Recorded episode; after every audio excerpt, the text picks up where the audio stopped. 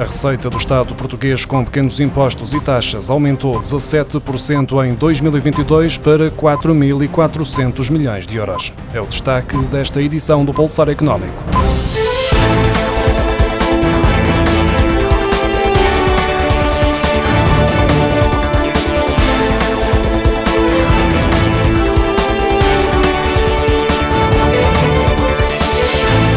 A receita do Estado português com as pequenas taxas e impostos atingiu os 4.400 milhões de euros no ano passado, mais 639 milhões de euros do que em 2021.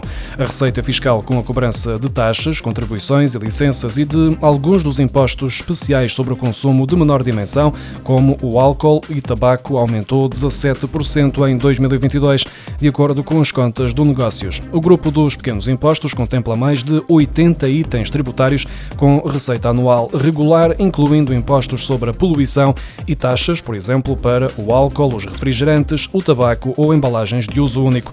Entre estes, apenas 16 tiveram diminuição de receita no ano passado, como é o caso da contribuição extraordinária sobre o setor energético aplicada à produção elétrica e refinarias. A economia portuguesa apresentou um excedente externo de 996 milhões de euros no primeiro trimestre, depois do déficit de 1.540 milhões de euros que tinha sido verificado nos primeiros três meses de 2022, de acordo com os dados divulgados esta segunda-feira pelo Banco de Portugal. Para este resultado, contribuiu a diminuição do déficit da balança de bens de 237 milhões de euros, devido ao crescimento das exportações acima das importações, já que o país vendeu ao exterior o correspondente a 2.100 104 milhões de euros e adquiriu bens no valor de 1.867 milhões de euros. A registrar ainda o aumento do excedente da balança de serviços de 1.832 milhões de euros, explicado em grande parte pelo acréscimo de 1.115 milhões de euros do saldo das viagens e turismo.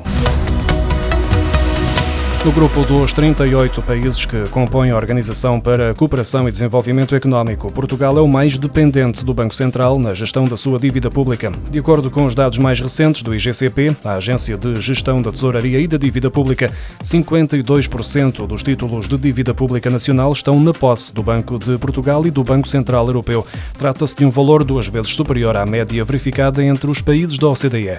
Para Portugal, esta situação pode representar um acréscimo na pressão sobre sobre a gestão da sua dívida, tendo em conta que grande parte dos títulos atualmente detidos pelo BCE e pelo Banco de Portugal vão ter de mudar de mãos, em especial para as carteiras de investidores estrangeiros. Em janeiro, apenas 23% dos títulos de dívida nacional eram detidos por investidores a residir em Portugal, cerca de metade da percentagem registada em dezembro de 2013. Os preços do azeite virgem extra têm vindo a aumentar de forma significativa e já atingiram um máximo histórico, de acordo com os dados do Fundo Monetário Internacional compilados desde 1990. O azeite chegou a ser negociado por mais de 6.200 dólares por tonelada métrica em abril, um aumento de 46% em relação ao ano passado. Para quem compra óleos de cozinha em quantidades inferiores a uma tonelada, isto representa cerca de 2 dólares por litro, além de que os custos de distribuição, marketing e vendas tornaram a garrafa mais mais cara.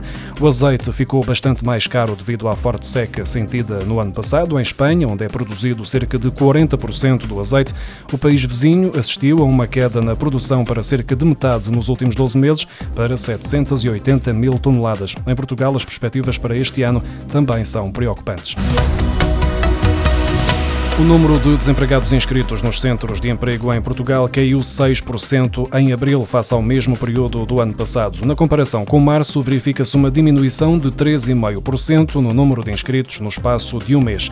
O Ministério do Trabalho, Solidariedade e Segurança Social adianta, em comunicado, que o desemprego registado em abril, correspondente a 295.422 pessoas, diminuiu com uma redução de 10.735 pessoas desempregadas relativamente ao mês anterior e foram contabilizados menos 19.013 inscritos nos centros de emprego em relação a abril de 2022. O número de jovens desempregados inscritos no Instituto do Emprego e Formação Profissional voltou também a baixar, sendo mais reduzido de sempre nos meses de abril, num total de 31.872 jovens, com uma diminuição de 6,9%, ou seja, menos 2.360 jovens desempregados face a março e uma diminuição de 1,7%, menos 561 jovens nesta situação face ao mês de abril de 2022. A Autoridade Tributária e Aduaneira tem reembolsos do IRS por fazer referente às declarações de rendimentos de 2022 entregues desde 1 de abril, porque os contribuintes não registaram um IBAN válido para que a transferência do valor possa ser processada. Em comunicado, a Autoridade Tributária indica que está a desenvolver esforços para que o pagamento dos reembolsos de IRS seja efetuado num prazo substancialmente mais reduzido do que aquele que lhe é legalmente imposto, ou seja, até 31 de agosto, se a declaração de rendimentos for entregue entregue dentro do prazo legal. Os contribuintes que já entregaram a declaração de IRS, mas ainda não receberam o reembolso, devem aceder ao portal das finanças para que possam verificar em que situação está o processamento da transferência e confirmar se o IBAN está atualizado.